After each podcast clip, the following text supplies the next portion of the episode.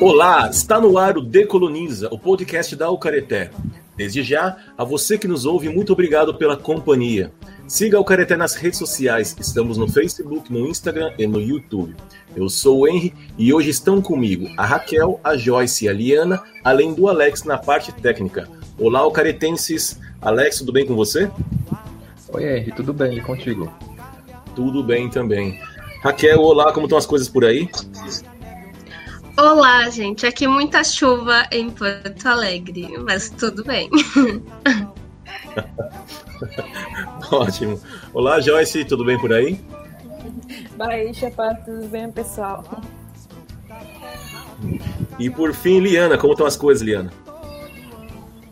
Tudo bem, gente? Uma saudação a todas e todos vocês. Então vamos lá. No episódio 29 do Decoloniza, falamos sobre os protocolos autônomos de consulta prévia e direito à livre determinação criados a partir da Convenção 169 da Organização Internacional do Trabalho. E também falamos um pouco sobre a criação do protocolo dos Munduruku. Na ocasião, também fizemos uma menção rápida àqueles que a OIT chama de povos tribais, que são os povos cujas condições sociais, culturais e econômicas os distingam de outros setores da coletividade nacional e que estejam regidos, total ou parcialmente, por seus próprios costumes ou tradições ou por legislação especial. No Brasil, esses povos tribais são chamados de povos e comunidades tradicionais, e no episódio de hoje é sobre eles que falaremos. E para nos ajudar, está conosco a Cláudia Sala de Pinho, Olá, Cláudia. Muito obrigado por ter aceitado nosso convite. Eu vou pedir para você, antes de começar, se apresentar. Fala um pouco de você para os nossos ouvintes, por favor. Olá, olá a todos. Eu sou Cláudia Sala de Pinho. Eu sou uma das coordenadoras da rede de comunidades tradicionais Pantaneira, que tem atuação em representar as comunidades nos estados de Mato Grosso e Mato Grosso do Sul. Sou bióloga de formação e atuo muito na militância em defesa e no reconhecimento dos povos e comunidades tradicionais. Muito bem. Então, no primeiro bloco, nós vamos falar sobre quem são os povos e comunidades tradicionais. No segundo bloco, vamos falar mais especificamente sobre essa rede de povos e comunidades tradicionais. E no último bloco, como sempre, faremos nossas considerações finais. Cláudia, quando a Liana pensou em te chamar, e ela falou comigo, ela sempre deu muito destaque e ênfase a essa questão identitária de você se uh, autodeclarar pantaneira. O que, que é uma pantaneira nesse sentido que você, que a Liana sempre falou? E por que eu pergunto? Qualquer pessoa que nasce no Pantanal é um pantaneiro? Se não, qual que é a diferença? Essa é uma boa pergunta. Todas as pessoas que nascem no Pantanal são pantaneiros. A diferença é que nós somos de comunidades tradicionais. Então, nós somos os tradicionais, né, os pantaneiros tradicionais, que nascemos e vivemos e convivemos no Pantanal, esses grupos né, de pessoas né, que se formam as comunidades. Então, essa é a principal diferença que a gente pode ter em relação a, aos demais, ou até mesmo é, afirmações individuais, né? Porque a nossa autoafirmação ela é coletiva, né? de reconhecimento entre nós, né? nos nossos pares, né? costumamos dizer, né? Uh, nós é, convivemos no Pantanal e convivemos com outros grupos, então esses grupos se auto-reconhecem. A gente costuma dizer que a gente se reconhece no outro. Então, é uma autoafirmação coletiva. É, porque, assim, eu sou do tempo da novela Pantanal na Rede Manchete, né? Então, provavelmente, quem tem mais ou menos a minha idade assistiu essa novela e viu com todos aqueles personagens que são considerados pantaneiros, né? Então acho que é bem interessante e importante a gente marcar essas diferenças para a gente não confundir de repente vaqueiro com essa comunidade tradicional, né? E agora, para a gente entrar mais na temática, a gente sempre fala sobre povos e comunidades tradicionais. É fácil ou viável a gente assim dizer quais são todos eles ou você tem, sei lá, algum, alguns pelo menos, para a gente começar a ter ideia de quão plural são esses povos? Eu costumo dizer que o Brasil é muito rico né, nessa diversidade de povos. E, bom, essa diversidade hoje, a gente reconhece 28 grupos que se autoafirmam como povo ou comunidade tradicional. Qual que é a diferença, né? Bom, às vezes eu gosto de falar isso porque ajuda as pessoas a entenderem. A diferença entre povo e comunidade é que povo fala a língua mãe e mais o português, ou às vezes nem o português, né? Como é o, como, como temos exemplo de povos indígenas, né? Os povos ciganos, os povos de terreiro e povos pomerano no sul do, do, do país. Então, e, é, as comunidades são a, as outras afirmações que falam o português é, na sua totalidade, né? Então, esses grupos, né, ou, ou, como nós somos chamados, né, de, de, de autoafirmações, a gente tem mais de 80 é, no Brasil, segundo a cartografia social da Amazônia, pelo antropólogo Alfredo Wagner. E essas autoafirmações, é, elas, elas se unem né, para reivindicar os seus direitos. Então, mas juntos, né, hoje, juntos, é, nós temos 28 grupos que se autoafirmam. É, é importante essa distinção, porque, grosso modo, as pessoas tendem a achar que povos tradicionais são só os indígenas, né? No máximo, eles colocam os quilombolas e os ciganos. Você poderia citar mais alguns povos, assim, para a gente ter uh, exemplos? Então, como eu disse, o, os povos, né, são os que é, falam e as comunidades, outra língua, então, né? Então, a gente tem esses, né, de, de povos. É, e comunidades, a gente tem as outras afirmações, é, algumas não tão conhecidas, né, como é a, os retireiros do Araguaia, por exemplo, é que são grupos no noroeste de Mato Grosso, é, é um, um grupo local, onde manejam o, o gado, né? E o território é um território úmido, quase parecido com o Pantanal, mas né, tem as suas variantes. Aí nós temos no sul do país os faxinalenses, que é, cultivam né, o seu território em comum, principalmente é, para a criação de pequenos animais. Então, o território comum é um, um território onde toda a comunidade usufrui. Tem a sua parte individual, mas também tem a parte é, coletiva. E na Bahia, no norte da Bahia, a gente tem grupos que se autoafirma como fundo e fecho de pasto, que é muito parecido com os faxinalenses, né, que tem o, um pedaço do seu território que é comum, onde se maneja principalmente as cabras, né, e, e, e é muito lindo, assim, né, porque o território é onde está a casa é individual, mas onde se maneja os pequenos animais é coletivo. Então, a gente tem uma diversidade, né, na realidade, de povos e comunidades tradicionais. É, e temos também raizeiras, né, raizeiras do Cerrado, da Amazônia. Nós temos ainda cipozeiros, ilhéus, né, no Paraná. É, temos é, extrativistas, que são extrativistas da Amazônia, do Cerrado, mas nós temos extrativistas costeiros e marinhos que são aqueles e aquelas que estão nas unidades de conservação das RESEX, né, reservas extrativistas.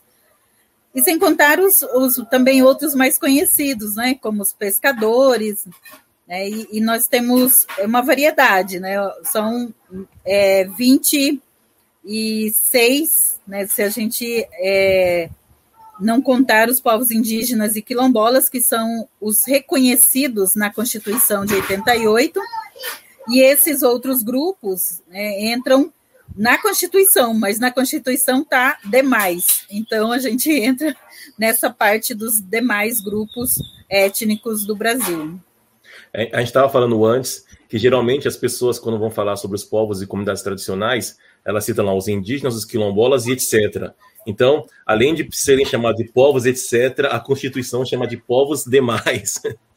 É? Sim. Eu quero fazer uma proposta para você, Cláudia, e para a Liana, Porque a Liana é uma estudiosa sobre esse assunto e você é uma pessoa que vive o assunto, né? Quando a gente pensa em identidade étnica, identidade cultural diferenciada, assim, vocês conseguem, a Liana pela pesquisa e você pela vivência, trazer o que, que significa isso para o nosso ouvinte entender por que que, assim, vou dar um exemplo. Você mencionou os povos lá que são muito similares aos vaqueiros, né? Então, por que que eles não, eles são diferenciados e não iguais como quaisquer outros vaqueiros, por exemplo, sabe? Então, traz para gente o que, que é essa identidade étnica e a cultural para diferenciá-los desses outros produtores que tem por aí.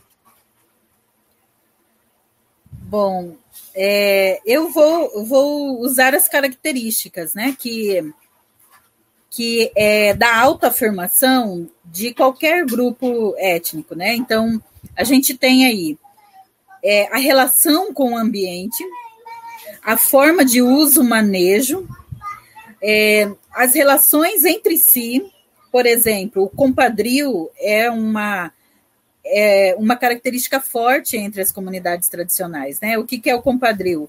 É, é, o batizado, né, entre os, os primos, né? O primo que é compadre, a irmã que é comadre, a, às vezes até a avó, né, que é comadre também. Então essa relação de compadrio é bastante forte. E fora as relações também de parentesco, né? Casamentos entre primos é muito comum né, na, nas comunidades tradicionais. Mas o, o, eu acho que a grande diferença, eu, eu sempre disse isso, né, uma vez me perguntaram como que eu me vi como tradicional, né? É, em que momento da vida me vi como tradicional? E isso é uma coisa bem interessante, porque essa palavra tradicional, é, há muito tempo, ela era muito pejorativa. Quando se dizia que aquele grupo que era diferente da sociedade era tradicional, não era uma forma de exaltar e reconhecer os seus tributos, as suas características e tampouco a sua contribuição social, cultural, né, para a sociedade de uma forma geral. Era para dizer que, que era diferente, né, que aquele grupo era diferente, mas que era um diferente em que incomodava. Então, eu sempre disse isso, que a palavra tradicional ela entrou há, há pouco tempo na vida das comunidades tradicionais, né? Não, amor. Não. Temos participações especiais na gravação. Oh, Jesus! Não, dá, dá, dá oi, tchau. Oi. Olá. Oi. Oi. Deixa ele participar, Cláudio. Oi. Tchau. Qual que é o nome? Agatha. Agatha. Agatha. Agatha. Vai, vai Olá, lá, Agatha. mamãe. Vai. Vai com a mamãe? Vai. Vai lá. Mãe. Vai lá. Vai lá. Quer, quer que eu entre um pouquinho, Cláudia? Você Ai, gente, continua. ela já foi. Daqui a pouco ela volta, porque ela adora um vídeo, eu nunca vi. Ah, mas tá aprendendo com a tia aí? Então, é, é- e aí A essa coisa transmissão de conhecimento, né, Cláudia? Por gerações. realidade. Talvez ela tá aí para lembrar também. É verdade, é verdade. E ela presta atenção. O meu sobrinho de, de seis anos, ele me desenhou num papel e a professora perguntou: mas, mas quem é? Minha tia. O que ela faz? Reunião. Eu Falei, oh meu Deus. Não corta essa parte. Não, não. Mas então, seguindo né, a questão da tradicionalidade, era isso, né? Era um pejorativo. Né? A- a- ser tradicional era aquele que, que atrasava, ou que era o atrasado da sociedade, porque tinha a casa de pau a pique, né? porque não tinha a, a- a energia não chegava, a questão de saneamento básico, então, nem se fala, né? E aí a questão, é, essa questão da tradicionalidade, ela vem é, reforçar primeiramente, né, o que a gente era diferente, mas a gente querendo se enquadrar dentro de uma sociedade. Isso que é interessante, né? Porque quando diziam que a gente era diferente, era nesse sentido de menosprezar. Mas a gente sempre soube o que a gente era. Eu acho que isso, isso é legal, né? Porque o outro dizia que a gente era diferente e a gente sabendo que a gente realmente era diferente, porque os nossos modos de vida, as nossas relações, elas são diferentes, elas se dão numa instância diferente. Então, quando veio esse termo é, para mim, né, pessoalmente, de tradicionalidade, a primeira reação foi dizer: não, eu não sou isso, não. Não sou, eu, eu sou normal. Era uma coisa que a gente colocava sempre, né? Não, eu não sou isso, não. Porque a gente já tinha ouvido falar que essa questão dos tradicionais era aquele povo atrasado e a gente não queria, né? Então, quando veio é um, é, a partir de 2005, quando veio essa coisa muito forte, que foi é, o primeiro encontro nacional de povos e comunidades tradicionais em Lusiânia, 19 a 21 de agosto de 2005, no qual é, eu fui convidada para estar. Quando a gente, quando eu é, cheguei no encontro, eu disse assim: encontrei meu lugar no mundo porque eu encontrei outras pessoas com as mesmas é, características, com os mesmos desafios e com essa coisa da tradicionalidade que muitas vezes a gente não sabia explicar muito forte. Então, foi um encontro onde a gente se viu. Acho que foi a primeira vez, e isso, é, vários movimentos falam exatamente isso, né? Que a gente se viu enquanto é, comunidade tradicional. A gente se viu no outro, porque essas características que eu disse, né, do uso, do manejo do nosso território, ele é muito forte. E aí isso fez com que a gente também é, reconhecesse outros outros grupos que também fazem né, essa, essa, essas mesmas coisas, né? Então a tradicionalidade ela veio como uma ferramenta de luta mesmo. Ela veio nesse processo de reconhecer que o, o grupo é diferente, mas não é um diferente no qual nem as políticas públicas e nem o Estado brasileiro deveria deixar de lado. É um diferente que deveria reconhecer que tem grande contribuição para a sociedade, seja no artesanato, na comida, nas danças, na cultura de uma forma geral, na linguagem. Né? Essa contribuição que a gente busca é, cada vez mais evidenciar e cada vez menos que a sociedade nos enxergue como o diferente que atrapalha o dito progresso né, no, nas variadas partes do Brasil. Henry, queria só aqui fazer também uma, uma correção na, não para Cláudia, mas aqui da forma que o Henry nos apresentou, né? Cláudia, ela é uma pesquisadora também, Henry, e ela que nos ensina, né?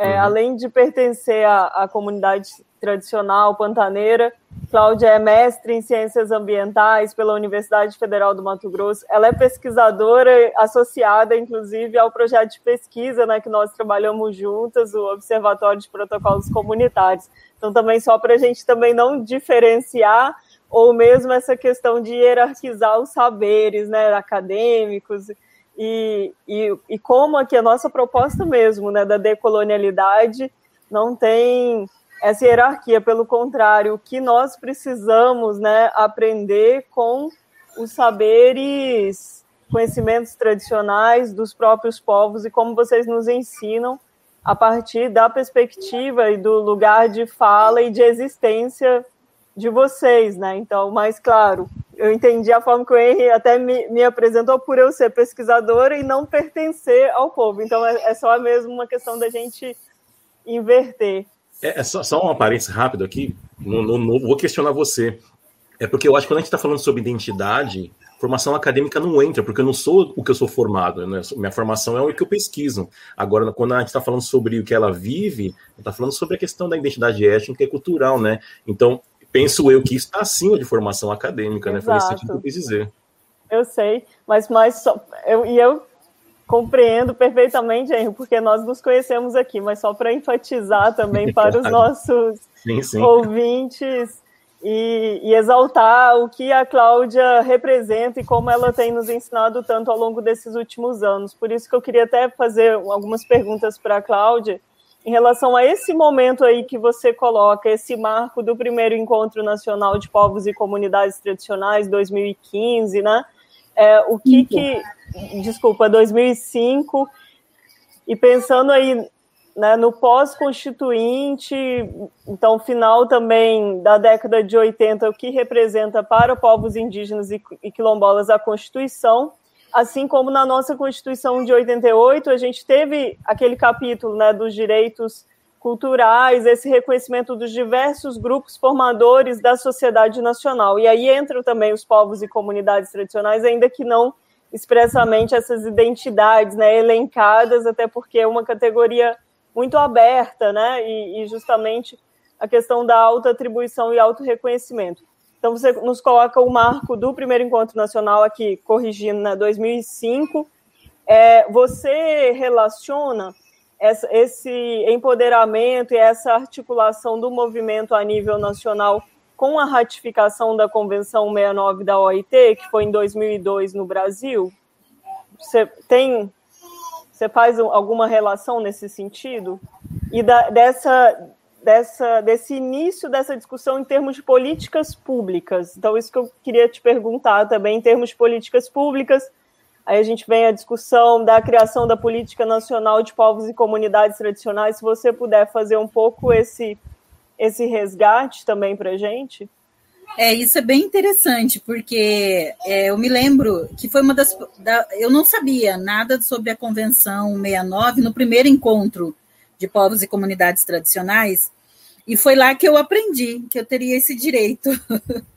então, o, o meu primeiro direito, digamos assim, reconhecido coletivamente, ele se deu a partir desse, desse encontro mesmo por quê? Porque a Convenção 69, ela era a base, e continua sendo, né, a base da autodeterminação, e nós estávamos ali no encontro, no primeiro encontro, para se pensar a criação de uma política pública, que depois resultou no decreto 6040.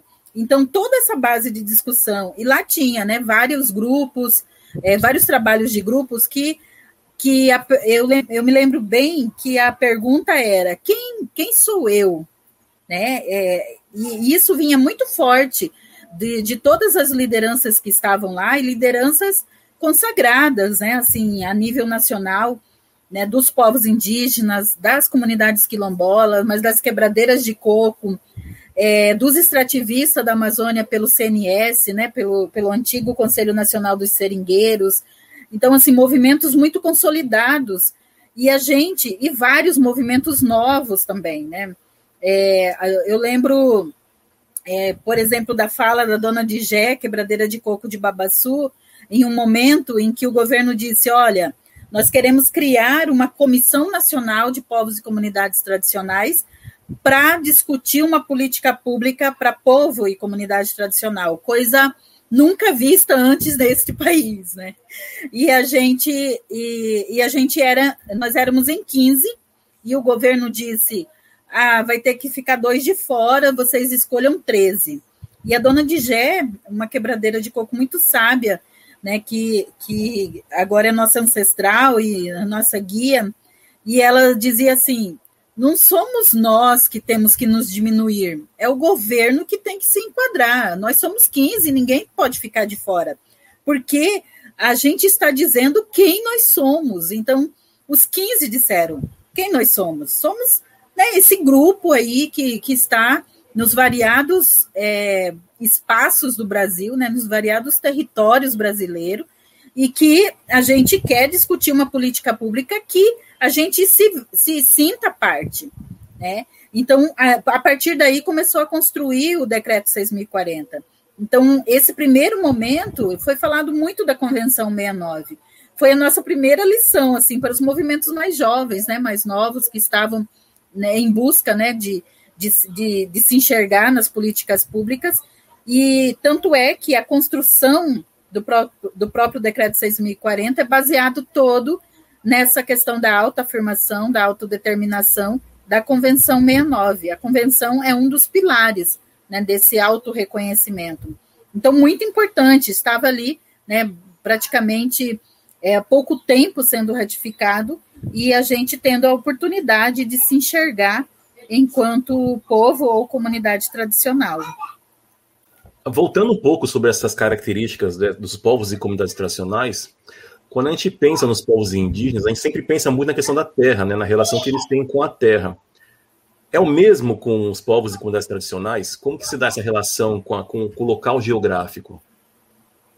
é muito, é muito parecido. E eu acho que vale ressaltar assim a origem né, dos, desses grupos étnicos também tem muito essa soma né, do, da descendência indígena e negra, né, vindo dos quilombos. Muitos dos grupos são isso, são essa mistura né, de, de várias, vários povos indígenas e também da, das comunidades quilombolas. Né? Eu acho que isso é, é, é, de uma riqueza muito grande, né? Então, por isso que, que a gente vê, por exemplo, é, muitas coisas em comuns. Essa relação com a, com a terra vista, né, o que o capital vê como um negócio, né, ou como é, uma exploração do que se tem em cima, a gente vê como parte, como uma conexão. Né, todo, tudo que está no, no, nosso território, por isso que a gente chama de território e não terra, uhum. é, eles estão interconectados, né? Todas as formas de vida elas têm importância e têm uma relação muito próxima.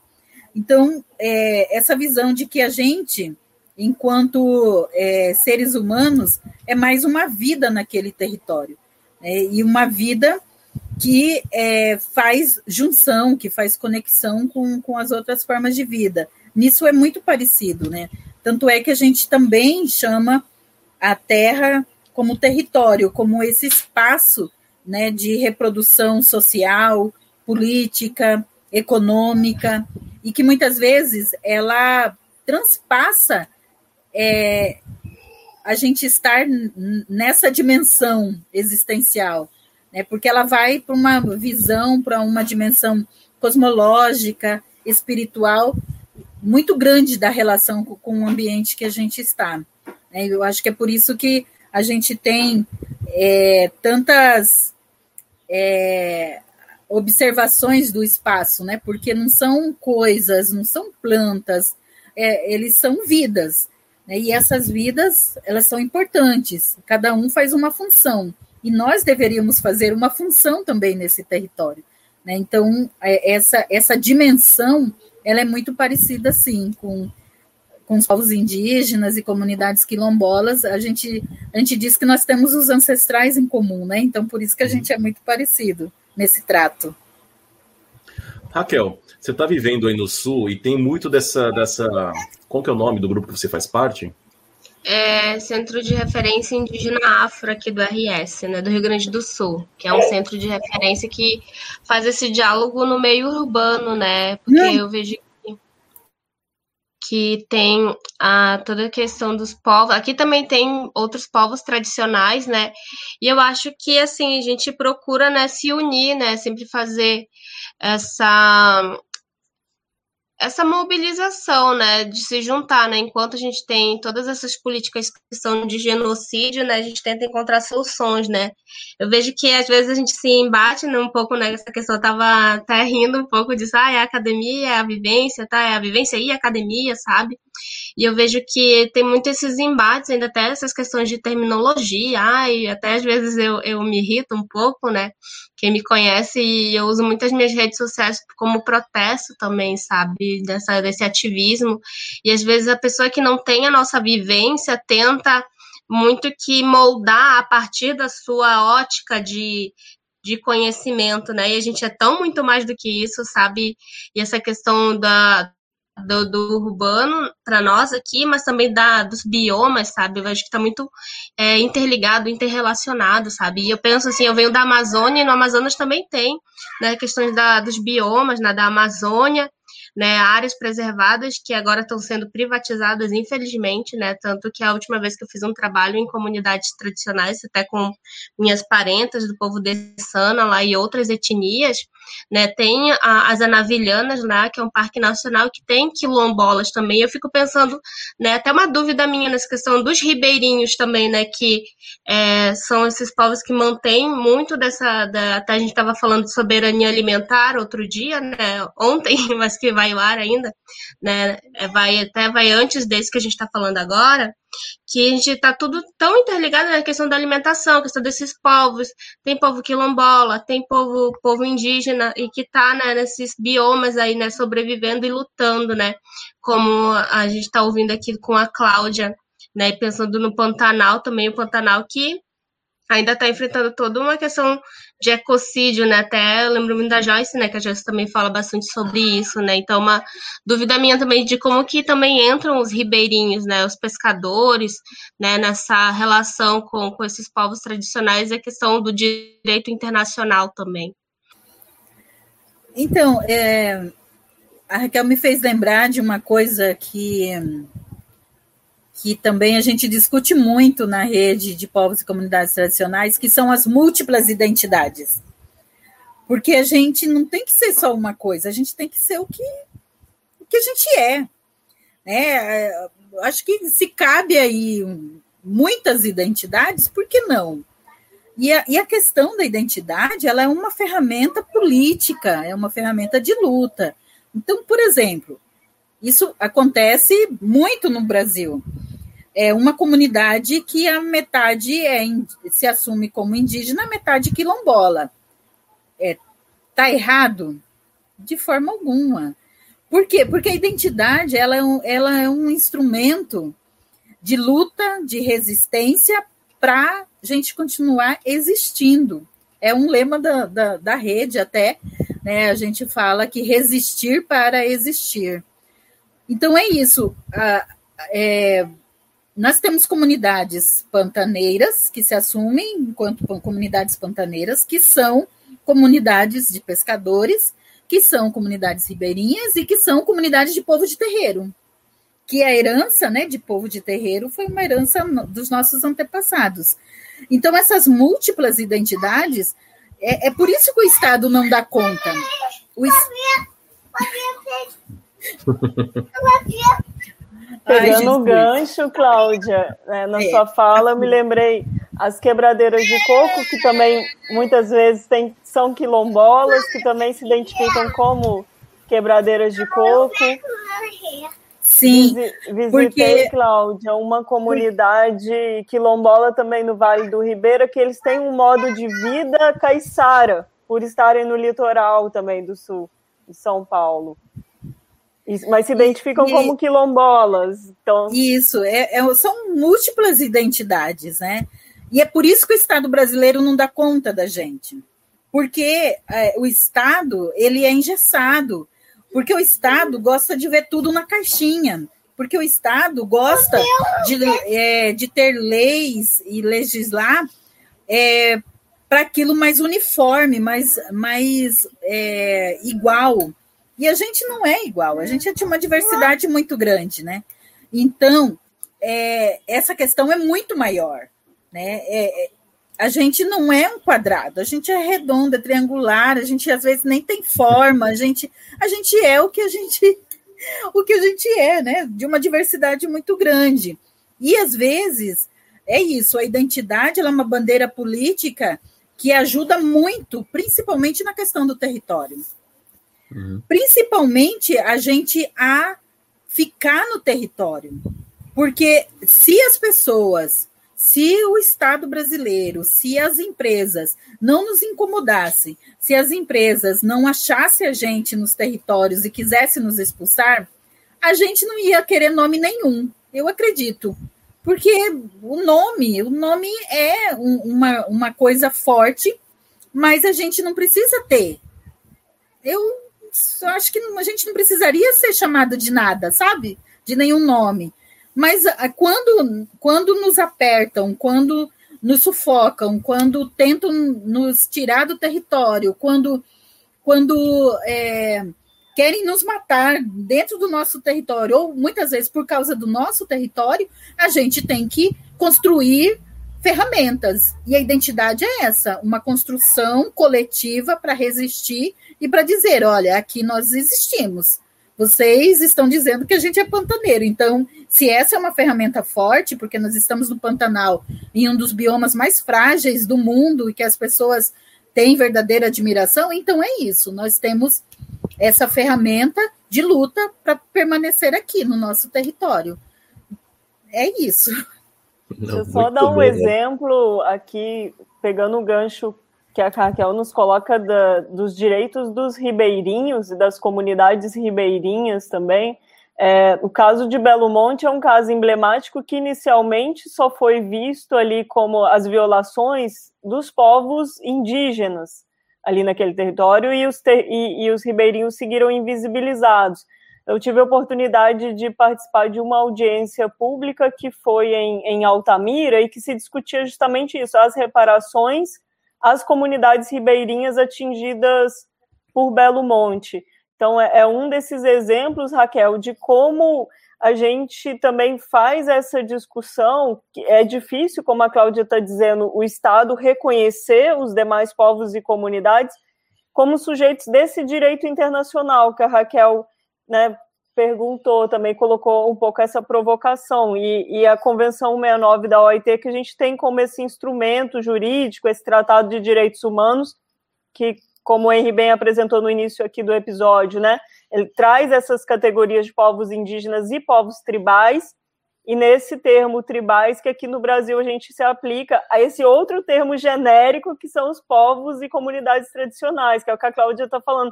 Esses termos genéricos que para Raquel também, acho que como indígena também, é, os povos sentem isso, né? Esse termo indígenas é um termo genérico. Quilombolas também, às vezes as comunidades estão ali, uh, os calungas se identificam como calunga, né? Então esse termo quilombola ele parte aí e, historicamente de processo esse quem são esses os outros que olham para os povos e comunidades, né? E, e denominam esses como os diferentes, os, os, os de fora é, desse padrão né, da sociedade hegemônica de ser e existir, que é um padrão mesmo de inserção no mercado, seja mercado de trabalho, seja mercado de terras, né?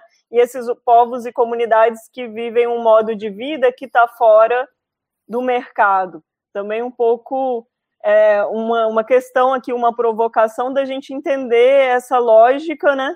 Que são, é a lógica dos conflitos que a Cláudia também está colocando, como ela se choca com o modo de existência que está preocupada ali com a manutenção da vida da, e da vida na sua diversidade, né, na expressão bio, sócio-biodiversa nesses territórios de vida. Muito bom, gente. Esse, esse debate aqui poderia continuar, né? Mas vamos encerrar aqui esse primeiro bloco para a gente voltar para falar um pouco sobre a rede também. Voltamos já já. Decoloniza, o podcast da Ucareté. Um bate-papo com uma boa pitada decolonial sobre os povos tradicionais, culturas, racismos e muito mais. Voltamos.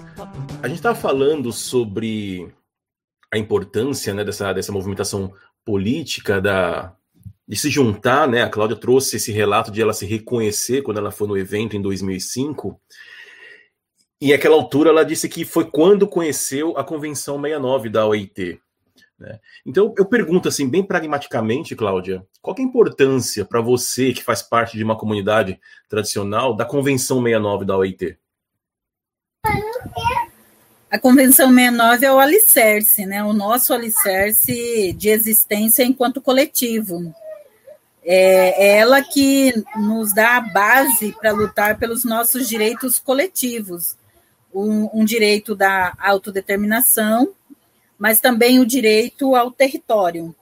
Então eu vejo que a Convenção 69 ela, ela vem dar essa, esse suporte, né, essa base para dizer aos grupos que não, não estamos sozinhos, temos um amparo legal e esse amparo legal é um, uma coisa importante e que nós, nós temos utilizado bastante a partir né, do momento que a gente conhece a Convenção 69.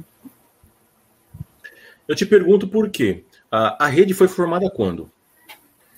Então, a rede de povos e comunidades tradicionais do Brasil, né, que é a rede PCTs do Brasil, ela foi formada em 2019. Tá, antes de você continuar, só me permita só complementar. Por que, que eu perguntei sobre a importância da, da Convenção 169? Porque, obviamente, antes da convenção existir, que foi em 89, o seu grupo já era organizado, já tinha ali, já se reconhecia uh, vocês entre vocês já se reconheciam como tal, né? Você não precisava de uma, de uma lei para dizer que vocês existiam, né? Então vocês já tinham uma organização social anterior, pregressa a essa, essa convenção. Mas aí em 2005 você vai para uma, uma, um encontro, você toma conhecimento dessa convenção, da qual o Brasil se tornou signatário alguns anos antes, né? Foi em 2002, se não estiver enganado. Então, três anos antes da sua de você conhecer a convenção. E aí, alguns anos depois, em 2019, a, a rede PCT é formada. Então, para que, por que, que ela surgiu? Foi uma necessidade política? Foi o quê? Foi uma, uma demanda comum do grupo? Qual foi o contexto para surgir a rede? Então, é, como eu disse, né, esse encontro em 2005 possibilitou que a gente se visse, né, se enxergasse, e aí constituiu a Comissão Nacional de Povos e Comunidades Tradicionais que, que tem que tinha a sigla CNPCT. E ali a gente estava num momento político né, do Brasil muito importante, de construção de políticas públicas, tanto é que a gente, a, essa comissão construiu a política nacional é, de povos e comunidades tradicionais, né, a PNPCT, e é, a gente ia caminhando bem. Ai, cadê? sumiu aqui da tela. É, a gente estava é, é, dialogando bem nessa construção. Só que é, a gente começou a perceber que nós, os povos e comunidades tradicionais, precisava de autonomia. Da autonomia para pautar o governo, autonomia para monitorar a política nacional, autonomia para é, reivindicar os nossos direitos e que o espaço da antiga Comissão Nacional ela era um espaço de governo. E os governos eram transitórios. Né? A gente queria, primeiramente, um espaço é, de Estado. Então, com isso, em 2014, a gente transformou, por meio dos encontros regionais, a gente transformou a antiga Comissão Nacional em Conselho Nacional, com a mesma sigla, né, CNPCT. Então, esse foi um passo importante na, na, nas nossas decisões. E segundo, a gente queria autonomia. E a gente estava vendo e já avaliando, já tinha análise de conjuntura de que a situação política no Brasil ia ser muito difícil. Estava sendo muito difícil já com esses governos. É, uhum. é, não sei, nem, não gosto de usar o termo de esquerda, mas de, de um governo mais acessível ao diálogo, à construção. Uhum. E, e aí, então, a gente, desde 2010, a gente vinha discutindo construir um espaço autônomo, onde a gente pudesse é, conversar o que a gente quisesse, pautar, é, monitorar, enfim, fazer né, o, o, que a gente estava se propondo. Então, de 2009 a é, de 2010 até 2019, foram vários momentos dessa discussão. É, num primeiro momento, a gente achava que, que, uh, que ainda era cedo em, a gente construir uma rede autônoma. E num segundo momento, quando foi em 2014, a gente passou, a, a comissão passou de 15 16, na realidade, 16 grupos, para 2016 serem 29, porque a juventude de povos e comunidades tradicionais tem vaga também no conselho. Então a gente estava aumentando aí praticamente 10, né? 10, 10 grupos. E a gente queria um, também ampliar esse diálogo com outros grupos que se autoafirmavam. Então, em 2016, a, a ex-presidenta Dilma assina o decreto de criação do Conselho Nacional de Povos e Comunidades Tradicionais, e a gente vê um cenário político no Brasil bastante difícil e a gente começa a se articular. E 2019, e aí eram várias coisas, né? Não tinha recurso, é, o Brasil é muito grande, então nós estamos espalhados no, no território nacional, né? Então, todas essas questões dificultavam um pouco. Em 2019, a gente falou assim: olha, não tem jeito. É, a, a, coisa só vai piorando, só vai ladeira abaixo é, na questão política. A gente precisa se organizar, a gente precisa se unir. E aí foi que, em outubro de 2019, a gente é, constituiu a rede né, de povos e comunidades tradicionais do Brasil com, com esse objetivo, né, de ser uma rede autônoma, muito baseado em outras redes já nacional, né, a própria PIB, Articulação uhum. dos Povos Indígenas do Brasil, a própria CONAC, né, Coordenação Nacional das Comunidades Negras Rurais. Então, a gente tinha já como base isso, e falamos: olha, não tem outro jeito, a gente vai ter que construir um espaço só nosso, porque uh, o espaço do conselho ele é um espaço de Estado, é uma conquista dos movimentos sociais. No entanto, os gestores estatais não deixam as coisas funcionar, né? E, e a gente estava com essa dificuldade, né, no, no Conselho Nacional, de pautar algumas questões. Então, a, a rede cria nesse cenário, né, ela é instituída nesse cenário, como uma forma também de é, até mesmo preservar e lutar pelo nosso espaço, que a gente lutou tanto, que é o Conselho Nacional de Povos e Comunidades Tradicionais, né, para que ele permaneça, pelo menos a base, as hastes uhum. permaneçam para a gente continuar lutando. Uhum. Duas questões aqui que eu queria colocar, até para perguntar à Cláudia, né, se a rede de povos e comunidades tradicionais do Brasil foi formada em 2019. Então, foi logo depois daquela ameaça de extinção dos conselhos, Cláudia, quando o governo Bolsonaro, logo no início né, desse, desse, desse mandato, ele tem, edita aí uma medida, um decreto que ameaça a extinção de vários órgãos colegiados né, do Estado, que tem essas representações, representatividades da sociedade civil, entre eles o CNPCT. Então, é, é, é nesse contexto da ameaça de extinção dos CNPCTs que vocês se articulam na rede. E uma outra pergunta que eu queria fazer para você também, que aqui você trouxe o um resgate histórico, só queria também te pedir para voltar na questão lá de 2007 do decreto 6040 da Política Nacional de Povos e Comunidades Tradicionais, pois essa política ela reconhece é, e ela traz uma definição, ainda que uma definição legal e jurídica, né, do que são os povos e comunidades tradicionais e, e, a definição de territórios tradicionais. Então, eu queria depois que você explicasse um pouquinho essa questão dos territórios tradicionais, desse reconhecimento jurídico e dos desafios, assim, para esse reconhecimento ser efetivado realmente. Certo. Então, é, em 2019 é, saiu o revogaço e o revogaço, ele, a gente, em 2018, ó, de 2016 a 2018, não, o, o ex-presidente, né, Michel Temer, não deu posse aos conselheiros do CNPCT. A gente ficou dois anos na vacância, né?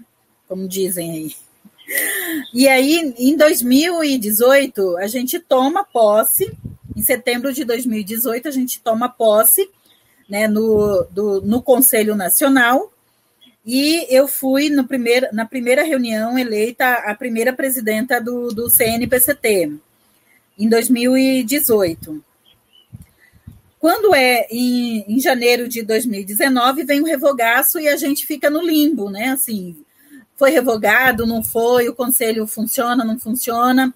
Essa instabilidade política foi uma das questões que a gente é, analisou para vir mais forte essa questão da rede.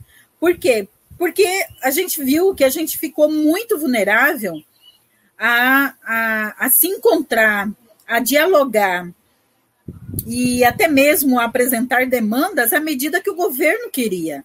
Né? Se o governo não chamasse as reuniões, a gente não se encontrava. Se o governo não, se o governo é, extinguisse o conselho, pronto, toda uma articulação desde 2005 ia acabar, é, ia, ia né, por fim.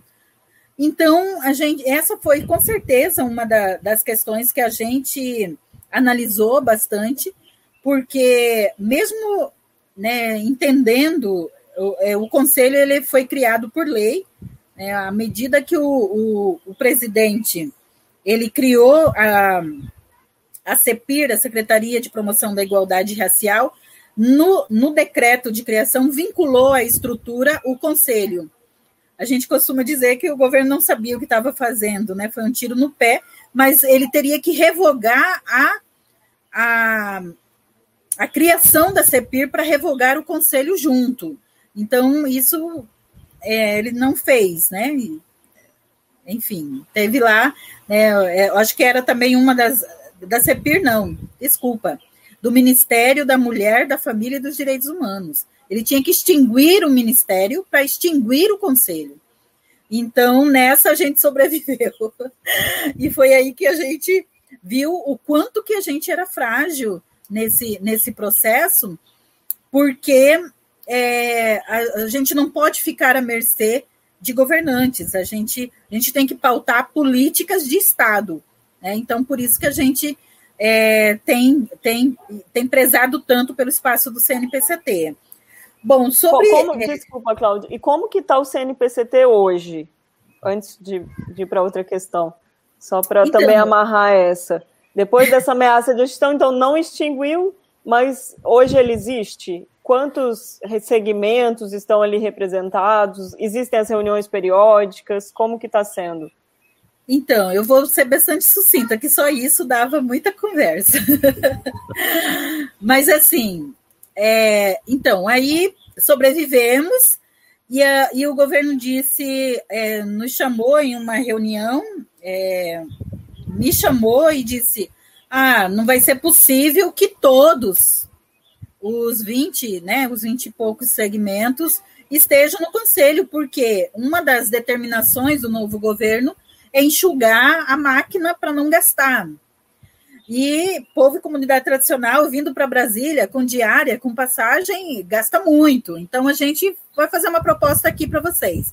Vamos agrupar assim quem é meio parecido. Colocou lá retireiros, pantaneiros e mais não me lembro quem. É, ribeirinhos, extrativistas e mais não sei quem. E aí vocês, desses grupinhos, elegem um para representar vocês.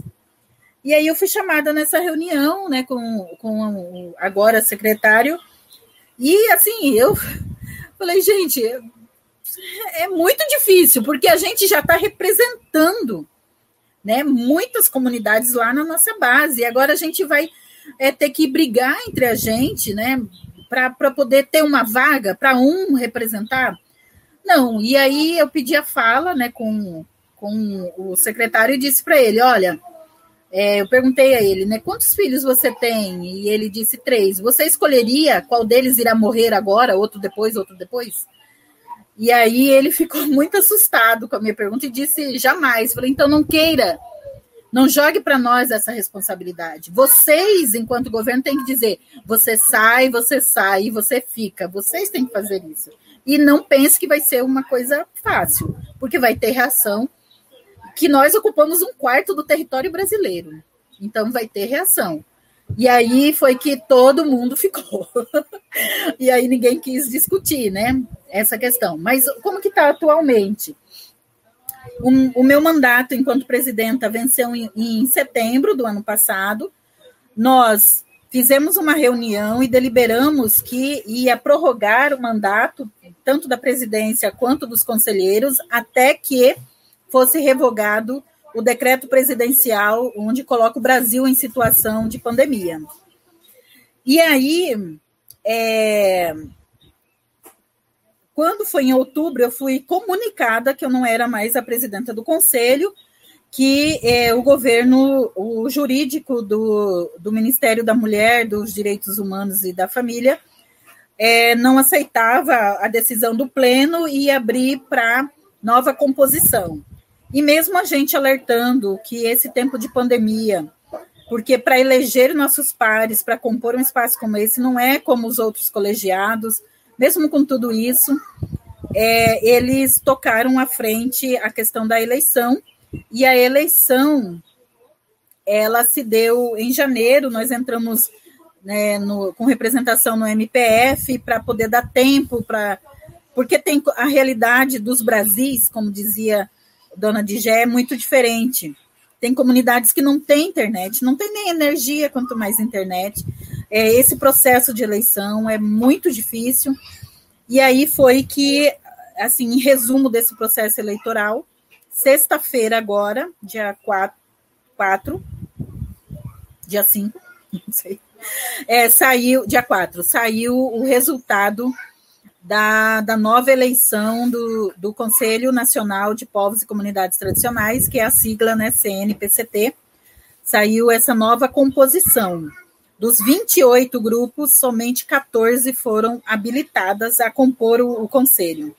Então, até o final deste mês, nós vamos tomar posse e nós já estamos aí com algumas estratégias para composição, enfim, mas essa é uma outra conversa, né, para a composição do conselho. O fato em relação ao Conselho Nacional é que é, nós sempre pautamos que o Conselho é um espaço de Estado, uma conquista dos movimentos sociais. E por isso que nós fazemos muita questão de que esse espaço continue, porque esse governo vai passar cremos nisso, estamos acreditando nisso, não sabemos quando, mas a gente, como a gente é persistente, não é à toa que estamos há mais de 500 anos no Brasil, a gente, uma das questões que nos é favorável é o tempo. Ele nos dá a resposta para tudo. E ele também vai dar a resposta em relação a, a, toda, a toda essa movimentação, a tudo isso que a gente a gente está vivendo. E a gente quer o espaço do conselho para reconstruir tudo que foi destruído. Então, é nosso espaço de resistência, é por isso que fazemos questão de que tenhamos um espaço que não é de governo, é de Estado, uma conquista. E nós vamos estar lá para reconstruir. Que esperamos que passe logo.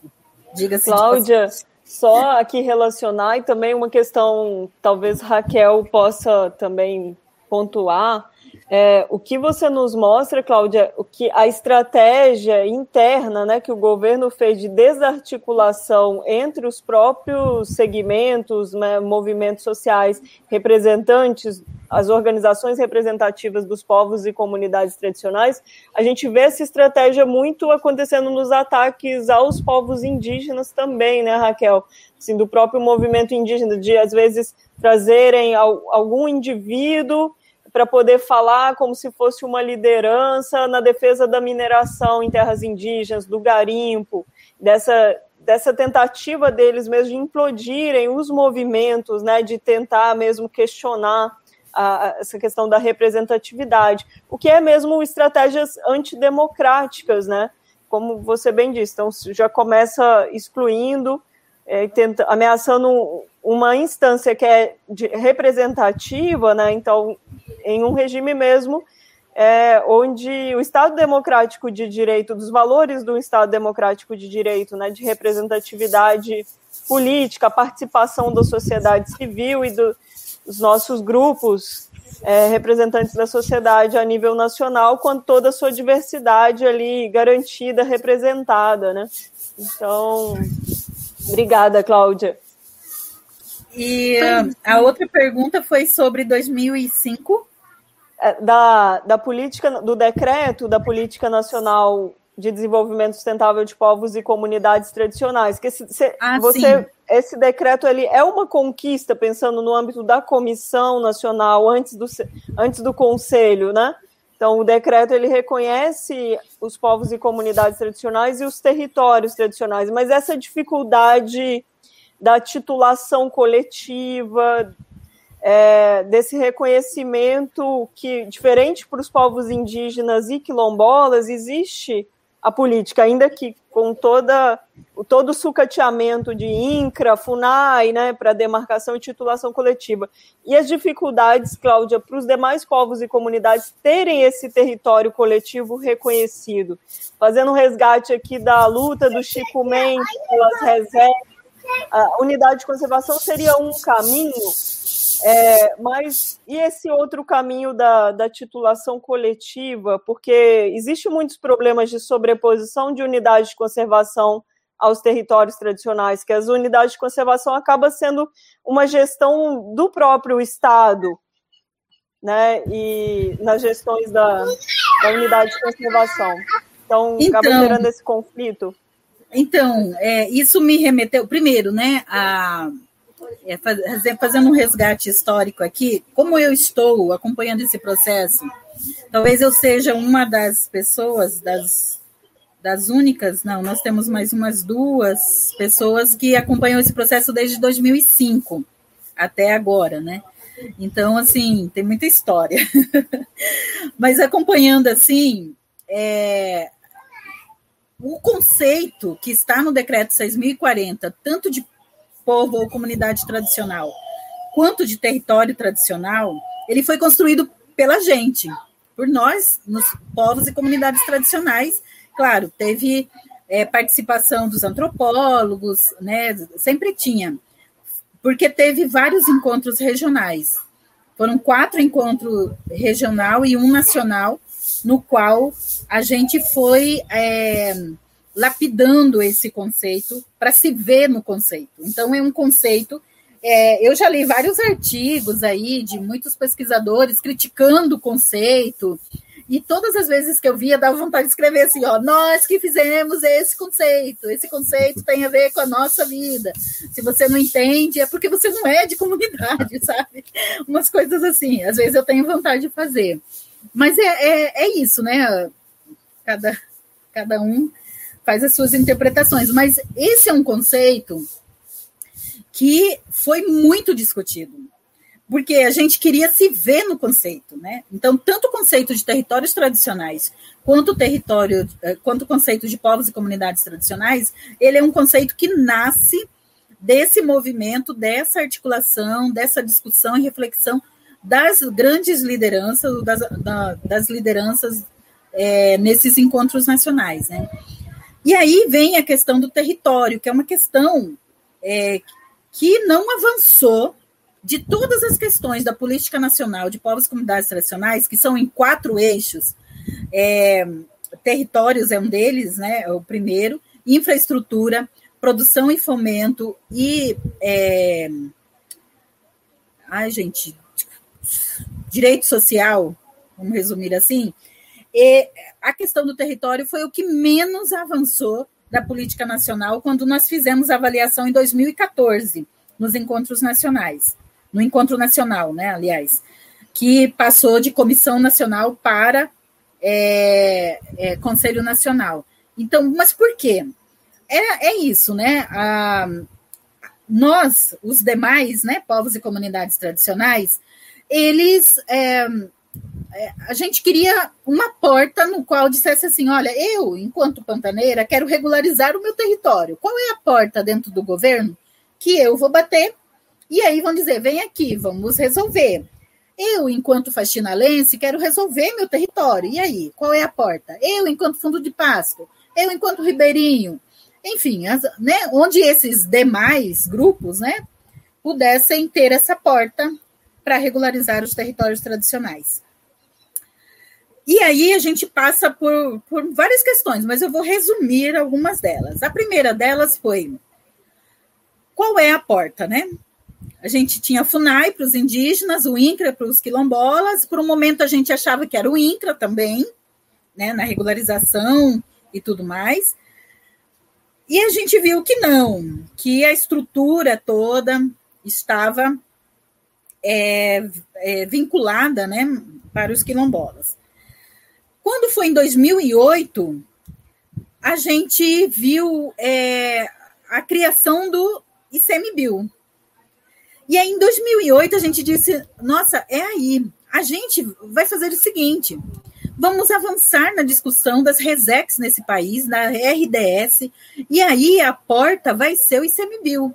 Porque o ICMBio vai criar as reservas extrativistas, o ICMBio vai ampliar as RDS, e a gente vai poder ter maior segurança territorial. Não foi verdade, não preciso nem dizer o que aconteceu, enfim. E aí, quando foi em 2010, é, a gente viu uma portinha muito pequenininha, que foi a SPU, a, a Secretaria do Patrimônio da União.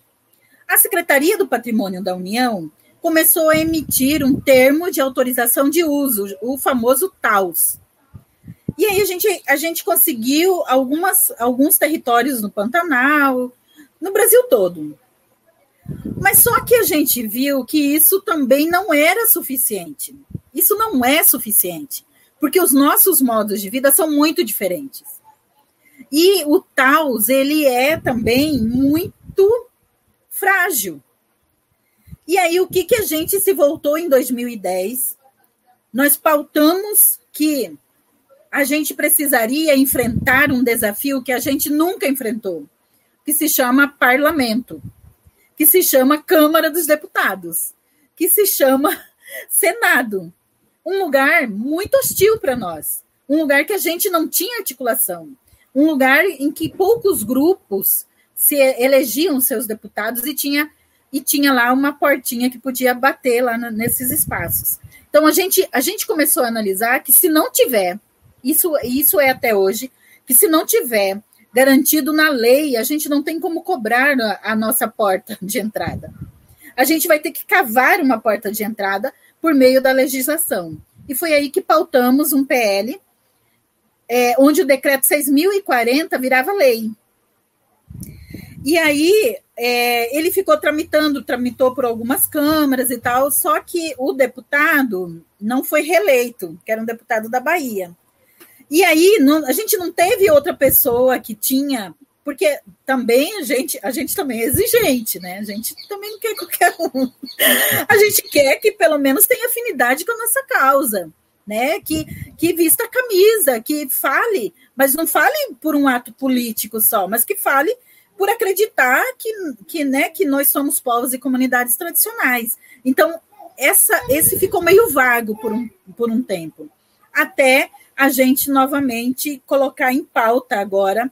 É, em 2019 foi o ano assim que a gente tentou acelerar algumas coisas e não deu muito certo, mas nós criamos uma frente parlamentar mista, no qual é, é uma frente parlamentar onde tem mais de 160 é, deputados, é, está sob a coordenação da deputada Áurea Carolina, de Minas Gerais, do PSOL, e é coordenação mista porque é a primeira vez que é uma coordenação onde a sociedade civil também coordena, que é a rede PCTs. A rede foi criada e logo é, foi também para coordenar, e no qual eu represento a rede dentro dessa, dessa frente parlamentar. Então, nós estamos aí é, construindo um novo caminho que para a gente, eu principalmente, né? Quando falava assim, ah, tem que conversar com o deputado, a gente falava, ai, senhor, não, vamos deixar para depois e tal. Mas a gente vê que hoje a gente precisa de uma segurança jurídica para poder construir a, a porta. E a porta ela vai vir depois da lei, por meio do decreto ou por meio de uma resolução. Então, a gente ficou todo esse tempo, na realidade, é uma caminhada de amadurecimento mesmo dos movimentos, de saber pautar, de saber onde procurar e de saber com quem também. Né, fazer parceria, fazer diálogo e construir. Então, por isso que a gente está nesse, nesse patamar. Momento é difícil? Muito difícil. Mas a gente a gente está aí há mais de 500 anos resistindo, enfrentando os mais variados desafios, então esse é mais um deles. E a gente está aí para construir esse, essa nova caminhada aí, que é junto com a frente parlamentar. Cláudia, me diz uma coisa. Você está falando sobre esse trâmite legal todo para ter essas conquistas, né? Ah, então, a terra de vocês não é titulada, não tem essa questão legal, não é demarcada, por assim dizer. Dos pantaneiros? É, ou de comunidades de forma geral tem essa questão de. de eu vou falar de uma também? forma geral, porque do, do uh, vou falar do Pantanal primeiro, né?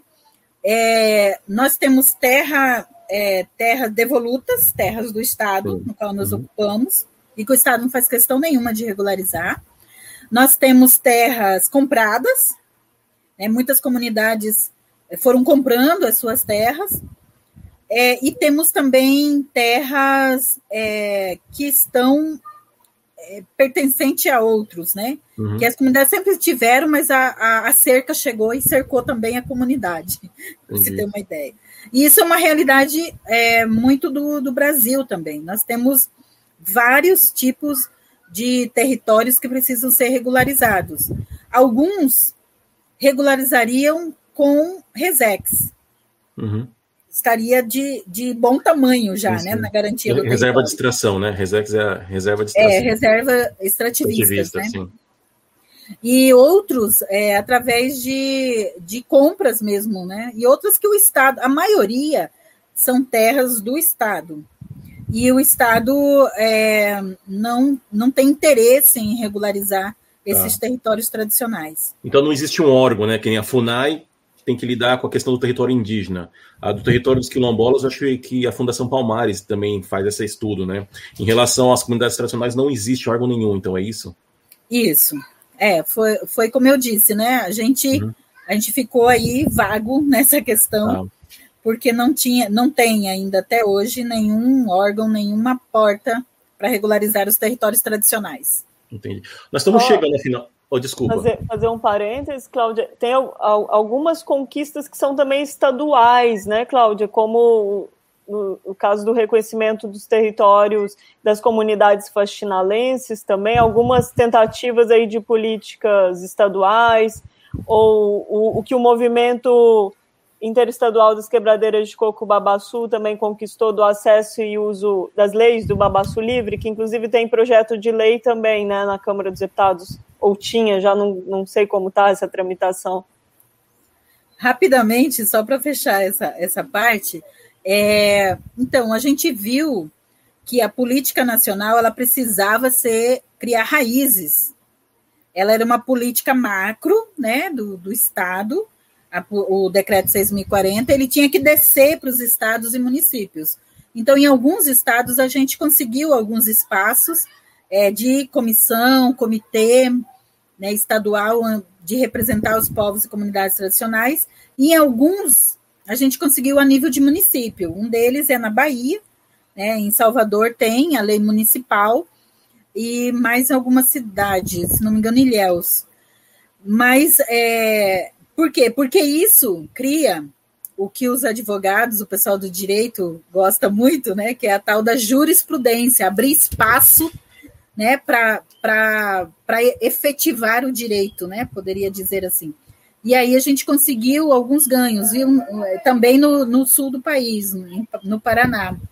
É, e isso ajuda bastante a gente dizer que a gente existe. Porque se o Estado brasileiro hoje revogasse o decreto 6.040, ele teria que dar muita satisfação, muito mesmo, e ele não está nem aí para isso, mas em termos de direitos humanos, do apagamento né, de, de povos e comunidades tradicionais, porque isso já está mais enraizado, criou raízes é, para reconhecer que a gente existe, né? Henry, se me permite aqui, eu sei que a gente já está finalizando, né, mas tem uhum. uma questão muito importante, como a Cláudia tocou né, nessas estratégias também no parlamento, né, da frente mista, da frente parlamentar mista. Cláudia, existe o projeto de decreto-lei 177, bem recente, 2021, do deputado Alceu Moreira, que propõe aí a, a denúncia da ratificação da Convenção 69 da OIT e começou a tramitar agora, muito recente, né? essa é uma grande ameaça atual, né, do Brasil se retirar da Convenção 69 da OIT. Então, só que colocar um pouquinho para esse nosso debate final, essa, essa, esse outro ataque, que é um, algo também inconstitucional, tanto pelo mérito, né, dos direitos aí fundamentais e coletivos dos povos que estão amparados na Convenção, quanto à ousadia de um Congresso Nacional de parlamentares que tentam aí derrubar convenções, tratados de direitos humanos. Então, é, a que ponto nós chegamos? A que ponto a nossa sociedade, em termos mesmo de, de paradigma civilizacional, né, nós estamos de, de ataques aos direitos humanos no Brasil, de formalizar um, um projeto de decreto-lei para se retirar de um tratado de direitos humanos como a rede de povos e comunidades tradicionais, desses desafios atuais da rede, também tem feito essa discussão? Então, é, um dos alicerces né, que a gente, a gente costuma dizer, é, é que eu né, disse, inclusive, aqui, é a Convenção 169. Só que é, todos esses ataques a gente já, já previa, né? Porque é,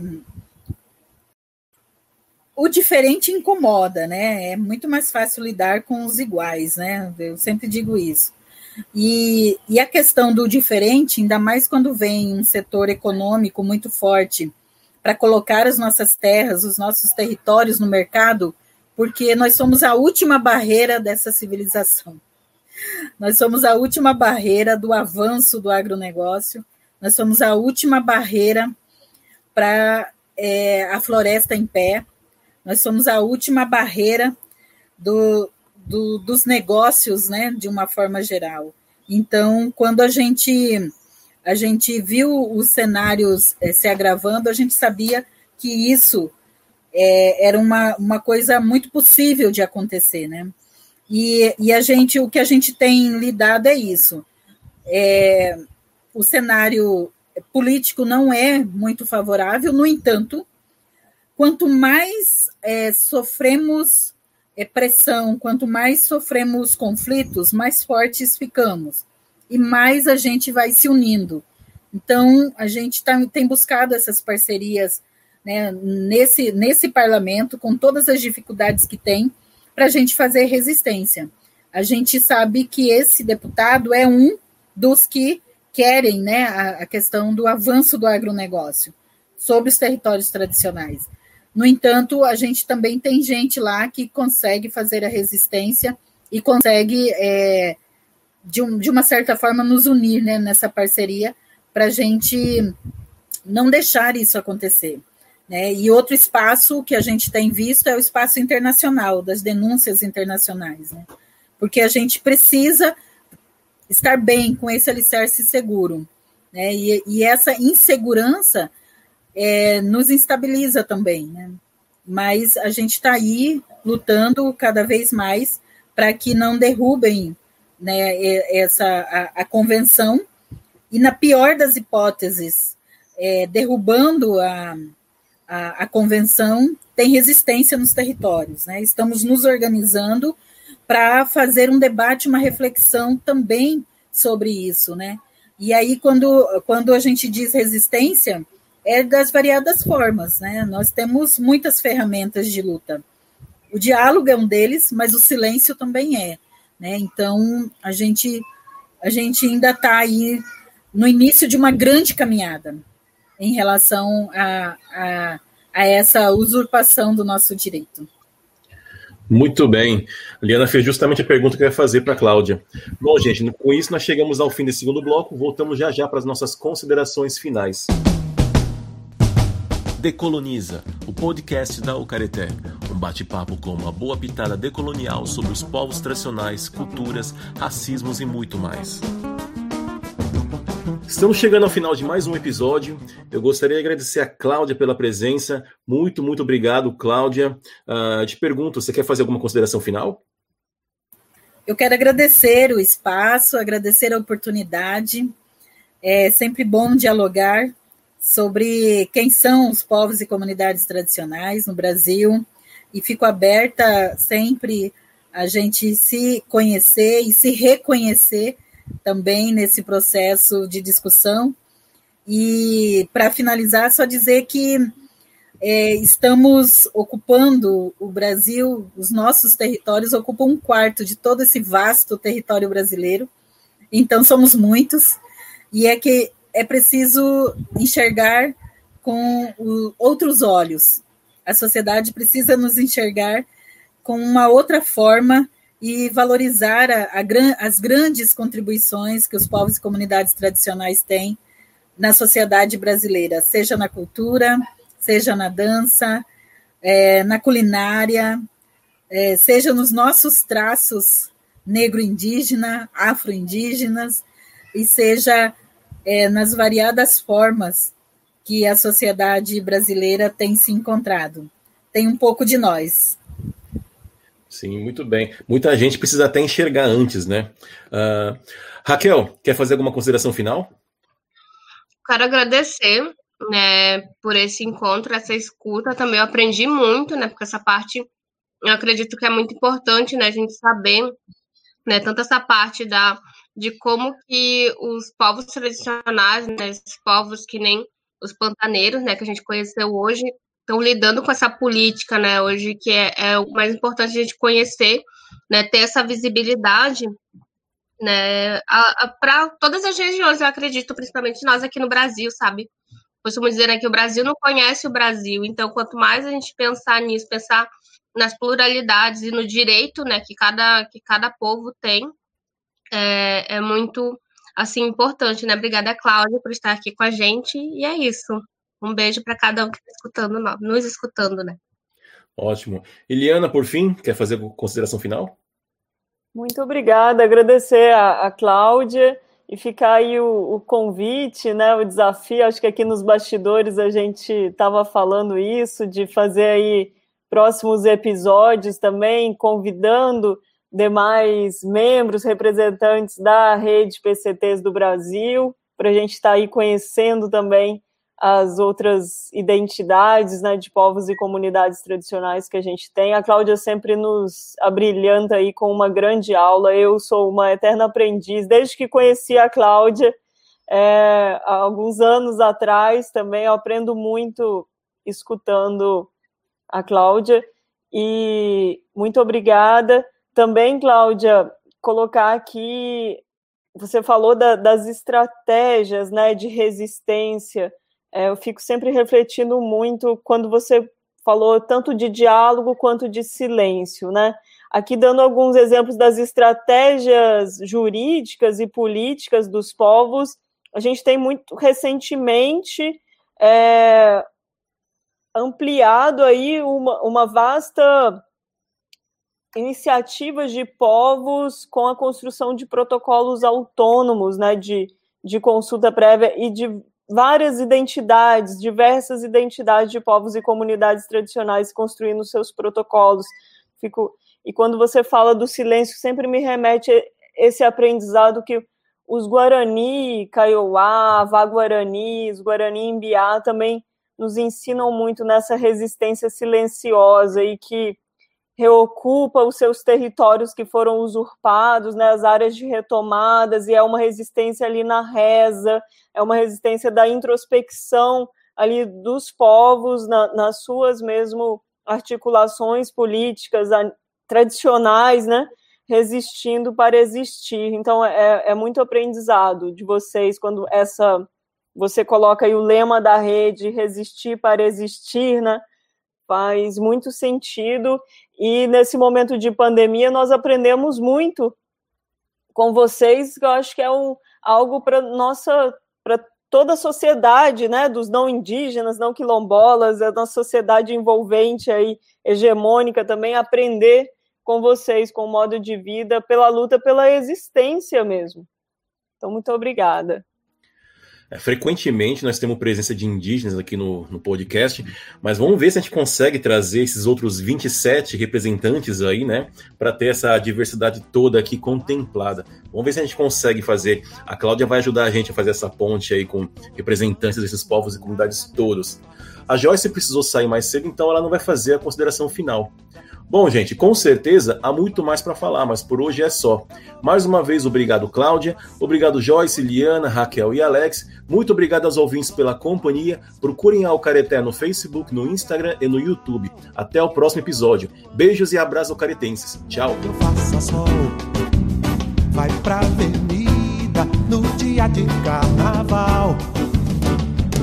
Eu vou pra Oslo